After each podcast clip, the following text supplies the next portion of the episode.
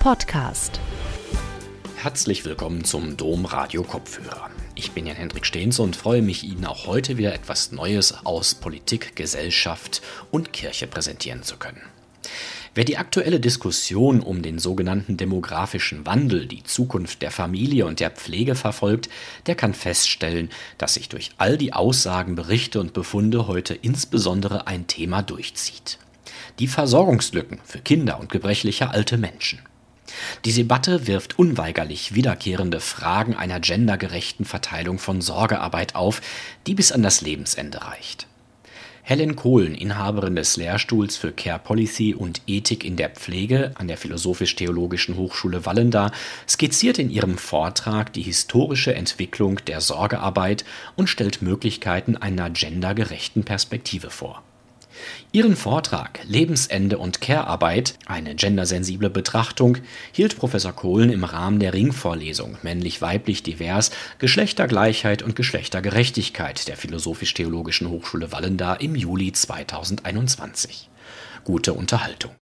Sehr geehrte Damen und Herren, liebe Studierenden vielleicht, vielleicht sitzen ja auch Verwandte dabei, wer weiß, ich grüße Sie alle sehr herzlich zu diesem heutigen sonnigen Abend draußen und dass Sie sich entschlossen haben, zuzuhören. Ich beginne dann mit diesem Vortrag, auf den ich mich selbst auch freue, zum Thema geschlechtergerechte Sorgearbeit bis zum Lebensende, ethische Fragen und demokratische Ansprüche, wobei der Schwerpunkt liegt auf geschlechtergerechte Sorgearbeit und ihre Historizität. Ich beginne mit einem Zitat von Simone de Beauvoir aus dem Jahr 1970. Wenn man begriffen hat, was die Lebensbedingungen der Kinder und alten Menschen bedeuten, wird man sich nicht damit begnügen, eine großzügigere Alterspolitik und Kinderpolitik, eine Erhöhung der Zahl der Kitas, der Renten, gesunde Wohnungen und Freizeitgestaltung zu fordern, es geht um das ganze System und die Forderung kann nur radikal sein, das Leben ändern. Und ich vertrete folgende These, die sich durch meinen Vortrag zieht. Es geht nicht darum, irgendwie die Versorgungslücken für kinderkranke und gebrechliche alte Menschen zu schließen sondern es sollte uns auf eine Art und Weise gelingen, die wirklich gut ist, nicht irgendwie. Politisch, institutionell und ganz konkret vor Ort, in der Kita, im Pflegeheim, in Grundschulen, zu Hause und auch auf der Intensivstation sowie im Hospiz und im Umgang miteinander. Ein typischer Satz, der mir in Gesprächen mit Ärztinnen und Pflegenden begegnet, lautet, wie sollen wir das alles richtig schaffen, wenn wir doch keine Zeit haben? Aber es wird schon irgendwie gehen. Dieses irgendwie scheint Kultur geworden zu sein. Mein Standpunkt ist, dass wir uns nicht damit arrangieren sollten. Forschungen, auch meine eigenen, können zeigen, ein Mangel an Zeit, Personal, Räumen, Organisation und klare Verantwortlichkeiten haben zugenommen. Zentral ist die Verteidigung von Zeit, haben als Bedingungsfaktor, damit Pflege- und Sorgepraxis im Allgemeinen gut gelingen kann. Wer die aktuelle Diskussion um den demografischen Wandel oder die Zukunft der Familie verfolgt, der kann feststellen, dass sich durch all die Aussagen, Berichte und Befunde heute insbesondere ein Thema durchzieht, die Versorgungslücken für Kinder und Alte. Diese werden zum Gegenstand wissenschaftlicher Analysen und zu einer öffentlichen Besorgnis. Allerdings werden sie nach wie vor selten gemeinsam diskutiert von Wissenschaft, Politik und Kirche. Und ihre Zuspitzung für Familien und konkret für Frauen, die sowohl für die Kleinen als auch für die Alten Sorge tragen, in den Blick genommen, nämlich gemeinsam und gemeinsam Verantwortung getragen.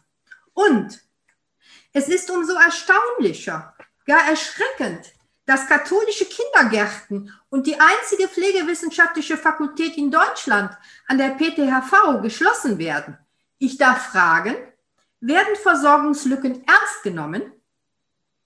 Sind christliche Versprechungen eine Sorge um den Nächsten nur noch Zynismus?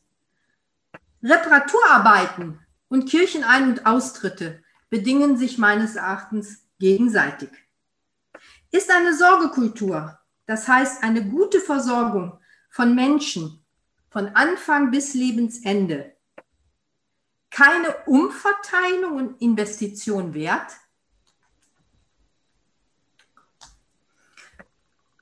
Das war meine Einleitung. Ich komme nun zu meiner Gliederung. Im ersten Teil zu den Zahlen, Daten, Fakten. Wer pflegt eigentlich wen in diesem Land? Die Entwicklung der Sorgearbeitsdebatte in Deutschland historisch betrachtet. Die internationale Entwicklung zu Ansätzen der Care-Ethik, die uns eventuell eine Begrifflichkeit geben können für das, was wir beobachten wollen und sollen die Verbindung der Sorgearbeit und der Care-Ethik und ein paar Gedanken zu Lösungsvorschlägen und welche Ideen und Modelle vorliegen.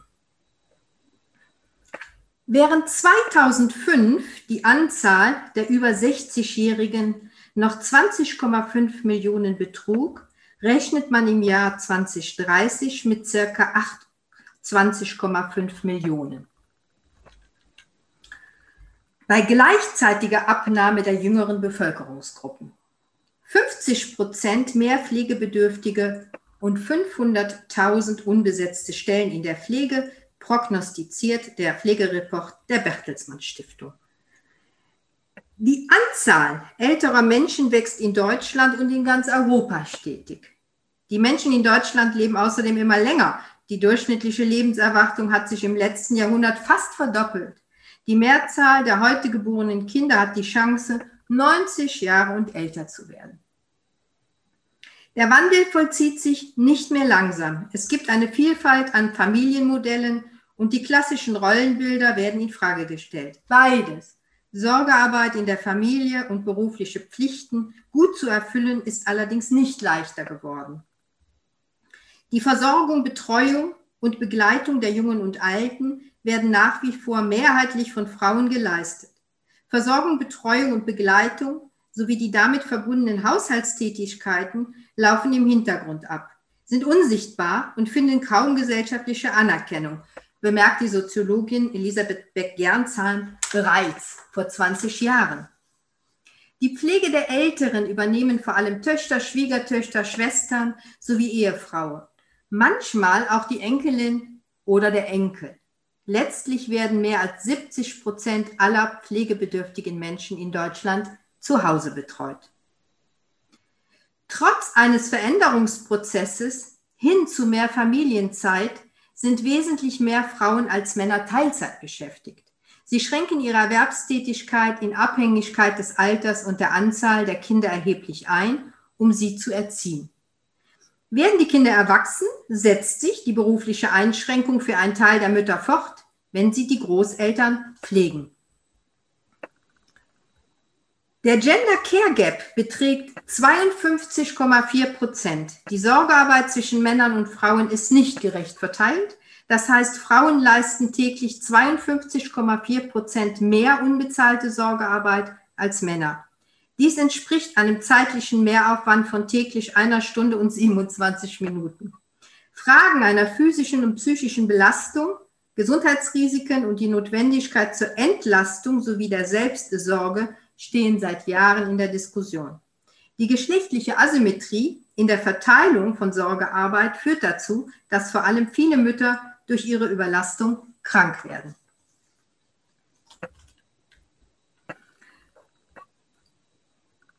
der Umgang mit existenziellen Themen ist immer auch biografisch geprägt. Das heißt, dass Frauen sich kümmern und pflegen, zieht sich durch bis an das Lebensende. Frauen haben, so zeigen es die Forschungen, einen anderen körperlichen Umgang mit Körperlichkeit und Krankheit und trauern auch anders. Sie pflegen ihre Eltern und ihren Ehemann und wollen selbst am Lebensende niemanden zur Last fallen, wie schon die Studien von Sabine Plechberger und Kalitzkus gezeigt haben. Diese Frauen sind zum Zeitpunkt ihres Sterbens oft ohne lebende Angehörige, die sich ihre Pflege annehmen und deshalb für die Gestaltung ihres letzten Lebensabschnittes weitgehend auf die Institution Altersheim angewiesen. Das heißt, sie befinden sich dann zusammen mit anderen Frauen in Pflegeheimen. Ich komme zur historischen Entwicklung der Sorgearbeit. Mit dem Ende der 60er Jahre und dem Beginn der neuen Frauenbewegung Anfang der 70er rückte das Verhältnis der Geschlechter ins Blickfeld. Was bis dahin in ziemlich klar definierten Bahnen und Routinen ablief, nämlich eine klare Trennung zwischen weiblicher Sorgearbeit als Haus- und Familienarbeit und männlicher Lohnarbeit, geriet aus den vorgegebenen Fugen. Das Private wurde politisch. Private Gespräche zwischen Männern und Frauen über ihre Beziehungen und Rollenkonflikte wurden zum Thema von Medien und Politik und fanden ihren Platz in der Öffentlichkeit. Strittige Auseinandersetzungen betonten zuvorderst die Frage, ob die Ungleichheit zwischen den Geschlechtern naturgegeben sei oder ein Produkt, das der geschlechtsspezifischen gesellschaftlichen Sozialisation zuzuschreiben sei. Damit hatten wir eine, das Aufkommen der Gender-Debatte. In den 80er Jahren war die Diskussion der Themen nicht abgeschlossen und ungeklärte Fragen hatten zugenommen. Zur gleichen Zeit rückte das Verhältnis der Generationen ins politische Blickfeld und blieb nicht länger im Privaten verborgen. Als schließlich Geburtenrückgang und steigende Lebenserwartungen gemeinsam in der Öffentlichkeit diskutiert wurden und sich die Konturen einer alternden Gesellschaft abzuzeichnen begannen, kam es zu einer geschärften Wahrnehmung dieser zwei parallelen Entwicklungen. Sie holten Befürchtungen auf die Agenda, die sich an folgenden Fragen zeigte. Ist die Rente noch gesichert? Wie kann eine tragbare Pflegeversicherung aussehen?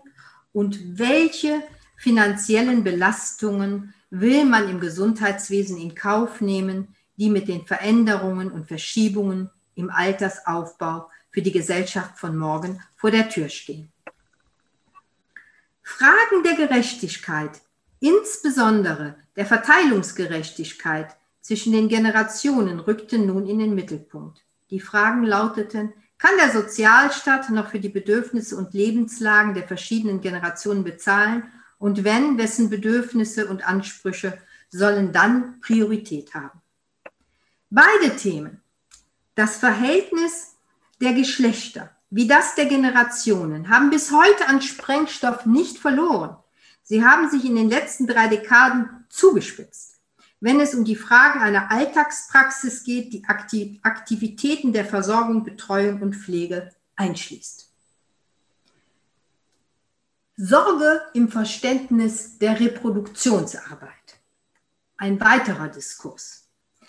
In den 1970er Jahren wurden im Rahmen der zweiten Frauenbewegung und Geschlechterforschung für die unbezahlten und unsichtbaren Tätigkeiten von Frauen in Familien der Begriff der Reproduktionsarbeit eingeführt. Reproduktionsarbeit wird in der Regel als Pendant zur Lohnarbeit verstanden, nämlich die unentlohnte Arbeit, die zur Erhaltung der menschlichen Arbeitskraft notwendig ist und familiäre Sorgetätigkeiten umfasst. Die Frage, ob Sorgearbeit produktiv ist, ob sie als unproduktive, aber notwendige Arbeit zu verstehen ist, ist ebenfalls bis heute Gegenstand in der Debatte. Die Geschichte der Reproduktions- bzw. Sorgearbeit zeigt, Menschen, die außerhalb bezahlter Lohnarbeit arbeiten, verrichten, zählen nicht zu denjenigen, die gesellschaftlichen Arbeiten leisten. Gesellschaftstheorien wie ökonomische Theorien, die sich mit Arbeit auseinandergesetzt haben, lassen die Tätigkeiten von Frauen für den Erhalt der Gesellschaft aus dem Blick. Weder ethische Fragen nach Gerechtigkeit noch nach dem Gut dieser vermeintlichen Nichtarbeit für die Aufrechterhaltung des gesellschaftlichen Lebens rückten ins Blickfeld. Ich fasse zusammen. Reproduktionsarbeit hatte in den 1980er Jahren in feministischen Debatten Konjunktur. Die mangelnde Anerkennung dieser Arbeit und ihre Unsichtbarkeit wurden weiterhin kritisiert. Die konkreten Tätigkeiten der Reproduktionsarbeit sowie ihre Wirkungen wurden positiv hervorgehoben und ihre Unverzichtbarkeit für das alltägliche Leben betont. Inzwischen wird der Begriff der Reproduktionsarbeit weitergefasst. Überschneidungen und Gleichsetzungen mit den Begriffen der Sorgearbeit und Care lassen sich vor allem im Kontext der Care-Krise finden. Ich komme nun zu den Entwicklungen verschiedener Ansätze der Care-Ethik mit Blick und zunächst die internationale Perspektive. Von einer Beziehungsethik hin zur Politik der Sorge. Seit Mitte der 80er Jahre wird vermehrt das Konzept Sorge und Care im angelsächsischen Sprachraum und spätestens seit den 1990er Jahren in den skandinavischen Ländern, in Belgien sowie in den Niederlanden diskutiert. Der wissenschaftliche Diskurs um eine Care-Ethik begann in den 1980er Jahren mit der Rezeption der empirischen Arbeit der Entwicklungspsychologin Carol Gilligan. In ihren empirischen Studien zeigte sie, dass Erfahrungen im Leben von Frauen zu anderen ethischen Entscheidungen führen als jene von Männern. In ihrem zentralen Werk Die andere Stimme im Original in a Different Voice weist Gilligan die Möglichkeit eines unparteilichen moralischen Standpunkts zurück und zeigt die Abhängigkeit moralischer Urteile von situativen und relationalen Zusammenhängen, vom Kontext und von Beziehungen. Bis heute gilt die Care-Ethik, die sozusagen hier ihre Wurzeln findet mit der, in der Gilligan-Studie, als eine relationale Ethik, die darauf verweist, dass Menschen existenziell aufeinander angewiesen sind. Ohne Anerkennung dieser anthropologischen Tatsache kann menschliche Autonomie lediglich als fiktionales Leitbild moderner Gesellschaften verstanden werden. Wonach fragen care-ethische Ansätze? Die Entfaltung theoretischer Ansätze einer Ethik der Sorge, ich benutze Ethik der Sorge und Care-Ethik synonym, rücken Fragen der Beziehung ihre Güte und daraus wachsende Verantwortlichkeiten ins Zentrum. Weitere Schlüsselelemente sind Achtsamkeit, Leiblichkeit und Verletzlichkeit. Darüber hinaus betonen sorgeethische Theorien mit unterschiedlichem Gewicht die Notwendigkeit der Selbstsorge. Anfang der 1990er Jahre ist die Realisierung einer Sorgepraxis in asymmetrischen Beziehungen auch für Ungleichheiten in Bezug auf ihren Sozialstatus und Gender sowie Konflikte ins Blickfeld gerückt und damit die Notwendigkeit einer Reflexion von Machtdynamiken in kommunikativen und interaktiven Auseinandersetzungen. Darüber hinaus wird die Auseinandersetzung mit Ungleichheiten und Konflikten in einer Ethik der Sorge immer mehr betont. Neuere Ansätze einer Ethik der Sorge thematisieren die Möglichkeiten der Veränderung, Versöhnung und Wiedergutmachung. Das heißt, dass Veränderung Versöhnung und Wiedergutmachungsprozesse grundsätzlich aus einer care-ethischen Perspektive möglich sind und ich denke auch politisch machbar. Die Politikwissenschaftlerin Joan Tronto hat sich umfassend mit Care als eine politische Frage beschäftigt. Gilligan hatte sich mit der moralischen Entwicklung beschäftigt, Jetzt kommt der Turn, der Wechsel hin zu einem politischen Verständnis von Care und Sorge. Es ist ihr ein mit allen Anstrengungen verbundenes Anliegen, demokratietheoretische Überlegungen zur Anerkennung von Bedürftigkeit und wechselseitiger Abhängigkeit nicht außer Acht zu lassen. Sie lehnt die Idee ab, dass Care und die Verantwortung für ihre Praxis menschlichen Interaktionen vorbehalten ist, heißt konkret das tägliche Tun der Sorge, das, was Frauen für selbstverständlich jeden Tag in ihre Tätigkeiten aufnehmen, gehört nicht unsichtbar gemacht, sondern es geht darum, Sorge zu tragen um diese Sorgen. Denn für Tronto geht es nicht nur um eine Beziehungsangelegenheit von zwei Personen oder mehreren oder der Familie, sondern eine politische Dimension ist eingeschlossen und gesellschaftliche Verantwortung und Entwicklung. Eine Politik des Handelns, die Care als eine notwendige Praxis fördert, sieht ab von Leitkategorien, die Autonomie, Selbstbestimmung und Einzelinteressen fördert, sondern entwickelt sich hin zu Antworten auf tatsächliche Bedürfnisse von Menschen, die auf Fürsorgepraktiken angewiesen sind. In ihrem Werk, in John Trontos zweitem Werk, vertieft sie ihre demokratietheoretischen Ideen, die alle Bürgerinnen und Bürger angeht. Im Kern entfaltet sie Argumente zu drei Thesen. First, our social, economic and political institutions no longer fit with our modes of caring and need to be revolutionized.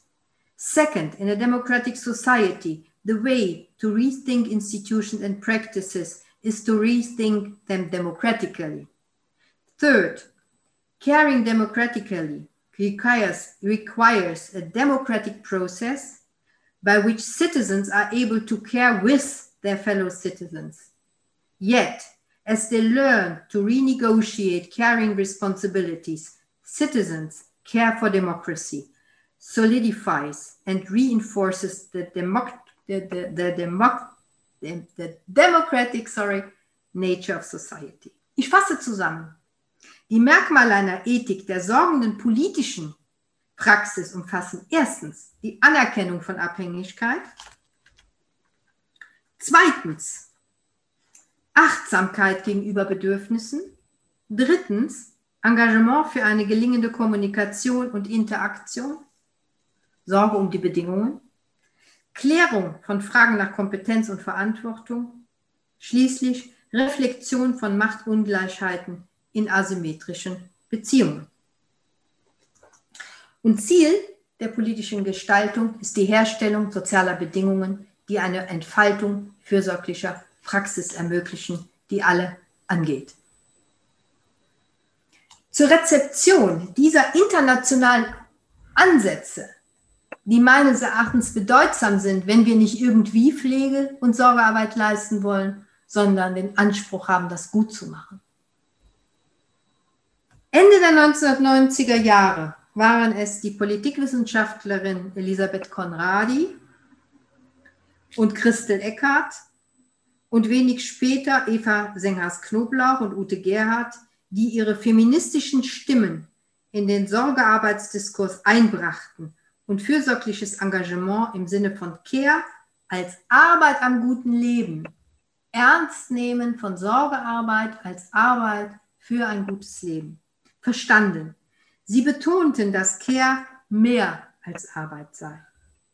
Die Anerkennung der Bedeutung aller Tätigkeiten, die mit Sorgetätigkeiten zusammenhängen, ebenso wie die von Beziehungen im privaten Bereich, ist für Eckert die Voraussetzung für ein diskriminierungsfreies Engagement in der Öffentlichkeit und für die Überwindung von hierarchischen Geschlechterverhältnissen. Christel Eckert bemerkt, es überwiegt in der deutschen Diskussion der Frauenforschung die Abwehrhaltung gegenüber einer Festlegung von Frauen auf die fürsorgliche Praxis als einem einseitigen Dasein für andere. Die zu Wahrnehmungssperren gegenüber der breiten angelsächsischen und skandinavischen Diskussion um Kehr geführt hat und einen wesentlichen Teil demokratietheoretischer Überlegungen zur Anerkennung von Bedürftigkeit, wechselseitiger Abhängigkeit und zur moralischen Befähigung von Menschen außer Acht lässt. Sie fordert, dass soziale Bedingungen, die eine Entfaltung fürsorglicher Praxis ermöglichen, Ziel politischer Gestaltung sein sollten. Eckart nimmt damit als erste deutsche Sozialwissenschaftlerin explizit den Begriff der fürsorglichen Praxis in der deutschen Sorgearbeitsdebatte auf. Mit diesem Schritt wurde der Versuch gemacht, Sorgearbeit aus dem Paradigma der industriellen Lohnarbeit herauszulösen. Es wird ausdrücklich Wertschätzung für die gesellschaftlichen Sorgetätigkeiten eingefordert, die nicht auf kapitalistische Produktivität beschränkt sind, sondern auf die Entfaltung einer menschenwürdigen Arbeitskultur abzielen, die ein gutes Leben für alle gewährleisten. Ich komme nun zu der Verbindung von Sorgearbeit und Care-Ethik, versuche das, was ich ausgeführt habe, miteinander in Beziehung zu setzen und beginne mit Sorgearbeit als ein Anliegen der Ökonomie und der Ethik, was kein Widerspruch sein muss. Die Studie von Arli Rassel-Hochschild in, in, in die deutsche Sprache übersetzt unter dem Titel Keine Zeit, wenn die Firma zum Zuhause wird und zu Hause zur Arbeit und zu Hause nur Arbeit wartet, hat darauf aufmerksam gemacht, dass sich die Räume des Wohlfühlens verschoben haben. Mascha Madurin, feministische Ökonomiekritikerin aus der Schweiz, hat die Care-Ökonomie als einen blinden Fleck der Wirtschaftstheorie identifiziert und die Sorgearbeitsdebatte in die Wirtschaftspolitik gebracht. Für Madurin handelt es sich bei Sorgearbeiten um lebenerhaltende, lebensnotwendige Tätigkeiten, ohne die Gesellschaft nicht existenzfähig wären und wirtschaftliches Wachstum unmöglich wäre. Diese Tätigkeiten beziehen sich nach Madurin auf die Umwandlung von standardisierten und industriellen Gütern und Dienstleistungen für einen den unterschiedlichsten Bedürfnissen angepassten täglichen Verbrauch innerhalb und außerhalb des Haushalts. All diese Tätigkeiten und die Art und Weise, wie sie getan werden, würden einen wesentlichen Teil des Lebensstandards einer Gesellschaft ausmachen.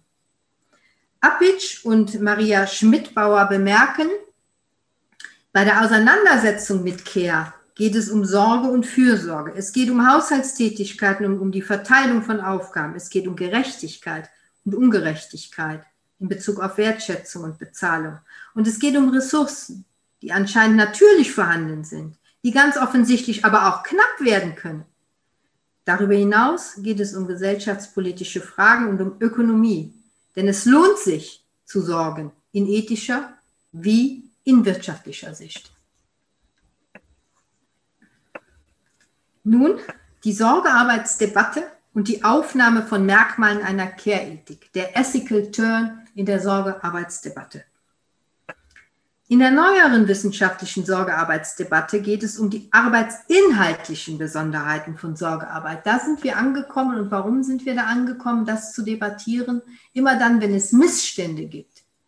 Mistcare, left undone, also es wird nicht gemacht und entsprechend sind die sogenannten Outcomes, die Resultate mies. Dann findet Care und Sorgearbeit Aufmerksamkeit. Und seitdem diese Missstände identifiziert werden, hat die Debatte ihren Eingang gefunden, über gute Pflege, gute Sorgearbeit zu sprechen und damit den Ethical Turn vollzogen, die Wendung zum Ethischen. Es zeigt sich in der neueren Sorgearbeitsdebatte, dass der Personenbezug, das heißt die Beziehung zu Menschen im Mittelpunkt steht. Darüber hinaus wird die Bedeutung des Miteinandersprechens unterstrichen. Beispielsweise definiert Winker die Fokussierung auf andere Menschen als ein entscheidendes Merkmal von Sorgearbeit, das mit großer zwischenmenschlicher Verantwortung verbunden sei.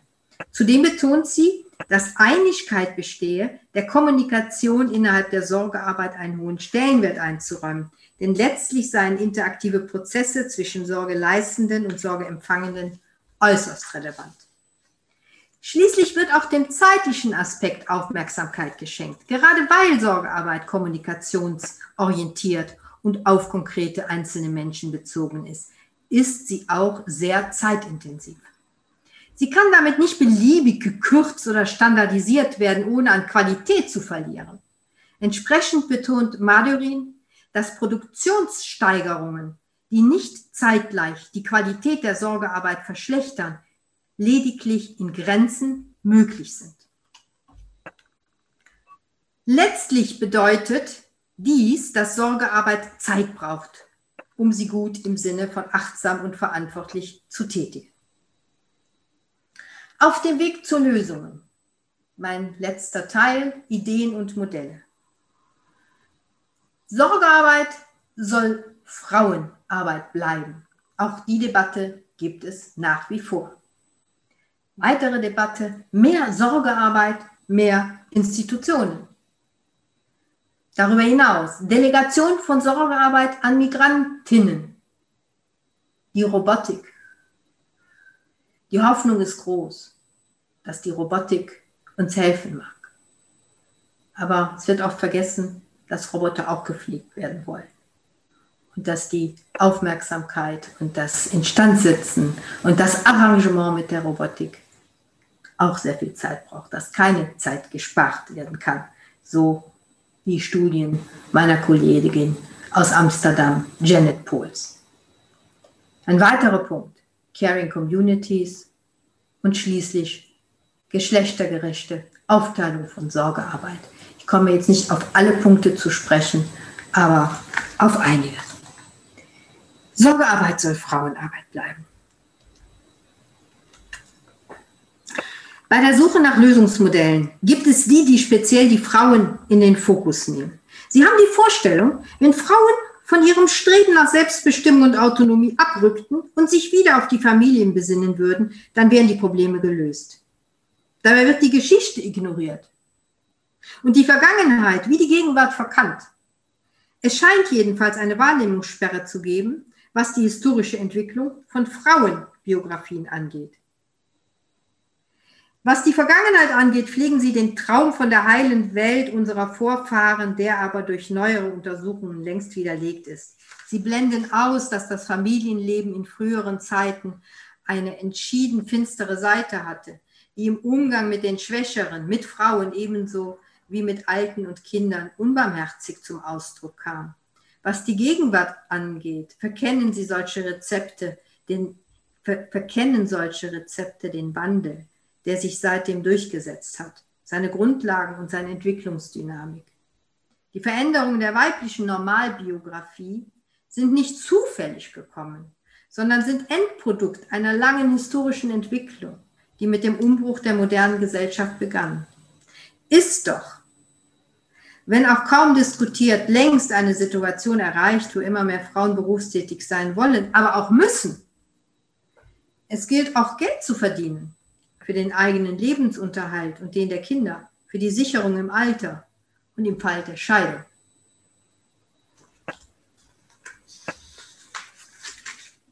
Mehr Sorgearbeit, mehr Institutionen. Ein anderes Modell zur Lösung läuft darauf hinaus, diejenigen Aufgaben, die traditionell von Frauen in der Familie erbracht wurden und immer noch werden, zunehmend auszulagern und in institutioneller, verberuflichter Form zu bearbeiten. Dies beinhaltet eine Etablierung von mehr Kinderkrippen, mehr Kindergärten, mehr Ganztagsschulen, mehr Seniorenhilfsdienste, mehr Essen auf Rädern, mehr Pflegeheime, mehr Stellen für Sozialarbeiterinnen und Pflegekräfte. Aber auch mehr Arbeitsmigrantinnen, die in Deutschland Kinder und alte Menschen versorgen. Auch wenn dies alles als Familien- und Frauen unterstützend verstanden werden kann, so bleibt die Frage, wer soll bzw. will eine wirklich gute Betreuung und Versorgung bezahlen? Die an Kompetenzen und damit an Ausbildung und guter Ausbildung verbunden ist. Der Produktionsfortschritt und Wachstum in Deutschland sind grundsätzlich von Vorteil, um die Bezahlung zu gewährleisten. Delegation von Sorgearbeit an Migrantinnen.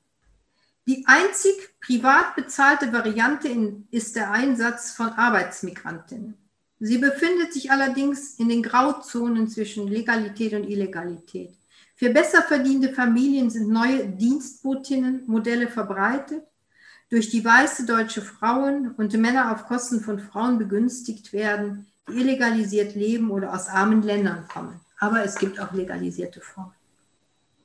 Diese Lösung fördert, dass Sorgearbeiten weiter privat und damit unsichtbar bleiben. Sorgearbeit wird auf diese Weise kommodifiziert und verwandelt sich zu einer äußerst schlecht bezahlten Ware, die auf dem Dienstleistungsmarkt eingekauft werden kann. Ungleichheiten werden global weiter verstärkt. Das Modell der Caring Communities. In einem Sammelband zur Gouvernementalität der Gegenwart hat der britische Soziologe Niklas Rose einen Aufsatz zum gesellschaftlichen Trend der Gründung von Communities platziert. Er stellt fest, dass überall erneut die persönliche Verantwortung des Einzelnen, seiner Familie und seines sozialen Umfeldes für das eigene Wohlergehen herausgestellt wird. In der Etablierung von Caring Communities werde eine Pflicht betont, selbst aktiv Zukunftssicherung zu betreiben und durch eine Gruppe kommunitär Engagierter in besonderer Weise aufgeladen. Community gilt inzwischen als der Raum, in denen die Machtbefugnisse und Verantwortlichkeiten womöglich zu verlangen wären, die zuvor Politikern übertragen waren. Die Caring Community oder sorgende Gemeinschaft gehört in den letzten Jahren zum geläufigen Vokabular von Sozialpolitik und Sozialforschung. Der gängige englischsprachige Begriff Caring Communities wird in Deutschland mit dem Begriff sorgende Gemeinschaften übersetzt und ist zum Leitbild für sozialpolitische Gestaltungsprozesse avanciert. Thomas Klee bezeichnet das Konzept als ein Paradigma für eine nachhaltige Pflegepolitik und plädiert insbesondere für mehr zivilgesellschaftliches Engagement in der Versorgung von zu Pflegender. Ein, eine kritische Position nimmt Tina Hauptner ein mit ihrer Studie Die Ausbeutung der sorgenden Gemeinschaft. Sie konstatiert, dass weder die staatlichen oder gemeinnützigen noch die privaten Träger professioneller Pflege als Hauptadressaten pflegerischer Versorgung gelten, sondern ehrenamtliches Engagement in Form von sorgenden Gemeinschaften. Festzuhalten ist, dass im Kontext der Pflegekrise und insgesamt der Care-Krise das informelle Care-Potenzial verschiedener Personengruppen an Bedeutung gewonnen hat. Adressiert zur Lösung der Krise sind die sorgenden Gemeinschaften. Das heißt Frauen und Männer, die sich zivilgesellschaftlich bzw. ehrenamtlich engagieren sollen. Dagegen ist nichts einzuwenden, wenn sie es wollen. Anders formuliert, die stille Reserve an Familien, Nachbarinnen, Freundinnen und Freiwilligen, die sich der Sorge- und Pflegearbeit vor, zwischen oder nach ihren beruflichen und familiären Verpflichtungen widmen sollen. Folglich wird jede Frau und jeder Mann grundsätzlich kompetent genug zur Verrichtung von Pflege- und Sorgearbeit eingeschätzt. Zudem wird unterstellt, über ausreichend Zeit ohne Einbußen zu verfügen. Letztlich jedoch scheint die Pflegearbeit typischerweise an weiblichen Angehörigen hängen zu bleiben. Geschlechtergerechte Aufteilung der Sorgearbeit. Wie kann das aussehen? Dieser Modellvorschlag ist eng an die Ideen der neuen Frauenbewegung geknüpft. Zu Beginn der Bewegung wurde die revolutionäre Forderung laut, die familiäre Arbeit unter den Geschlechtern neu aufzuteilen. Aus diesem Blickwinkel, aus der Sorge um das Gemeinwohl und die Zukunft unserer Gesellschaft, werden nun Forderungen erhoben, die im Kern auf mehr Beteiligung der Männer an Kinder- und Altenbetreuung abzielen. Fast vier Jahrzehnte später übernehmen Männer tatsächlich mehr diese Aufgaben als vorher. Allerdings, wie bereits oben mehrfach beschrieben, der Wandel ist bisher spärlich. Noch ist die Sorge und Erwerbsarbeit zwischen den Geschlechtern sehr ungleich verteilt. Jutta Almendinger hat über Jahre die Lebensverläufe junger Frauen und Männer verfolgt. Jutta Almendinger ist Familiensoziologin. Ihre Untersuchungen zeigen, dass Frauen nicht nur einen Beruf ausüben, sondern auch Karriere machen wollen. Zugleich legen sie Wert auf Kinder, Freundeskreise und Partnerschaften, in denen man sich gegenseitig unterstützt. In einer repräsentativen Untersuchung der sogenannten Vermächtnisstudie untersucht sie, wie die Deutschen sich ihre Zukunft vorstellen und geht den Interviewfragen nach, wie ist es heute? Wie soll es werden? Wie wird es sein? Wie soll es werden? Sie bezeichnet sie als die wichtigsten Fragedimensionen. Sie zeigt, welche Einstellungen und Verhaltensweisen die Menschen den folgenden Generationen empfehlen. Sie umreißte das Vermächtnis und habe der Studie den Namen gegeben. Folglich geht es vor allem um Werte und die ethische Frage nach dem guten Leben. Das steckt in den Fragen. Was zeigt die Studie? Die Menschen wünschen sich, dass alles so bleibt, wie es heute ist. Sie wollen Stabilität, sind allerdings unsicher, ob dieser Wunsch in Erfüllung gehen wird. Sie befürchten einen Verlust und Zerfall ihrer Werte.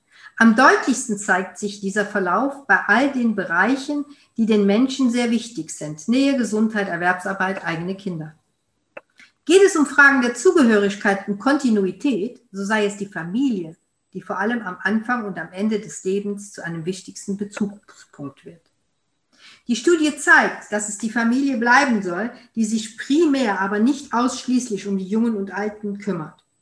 Und, Zitat, Erneut sind es die Frauen, die eine größere Unabhängigkeit einfordern und den kommenden Generationen empfehlen.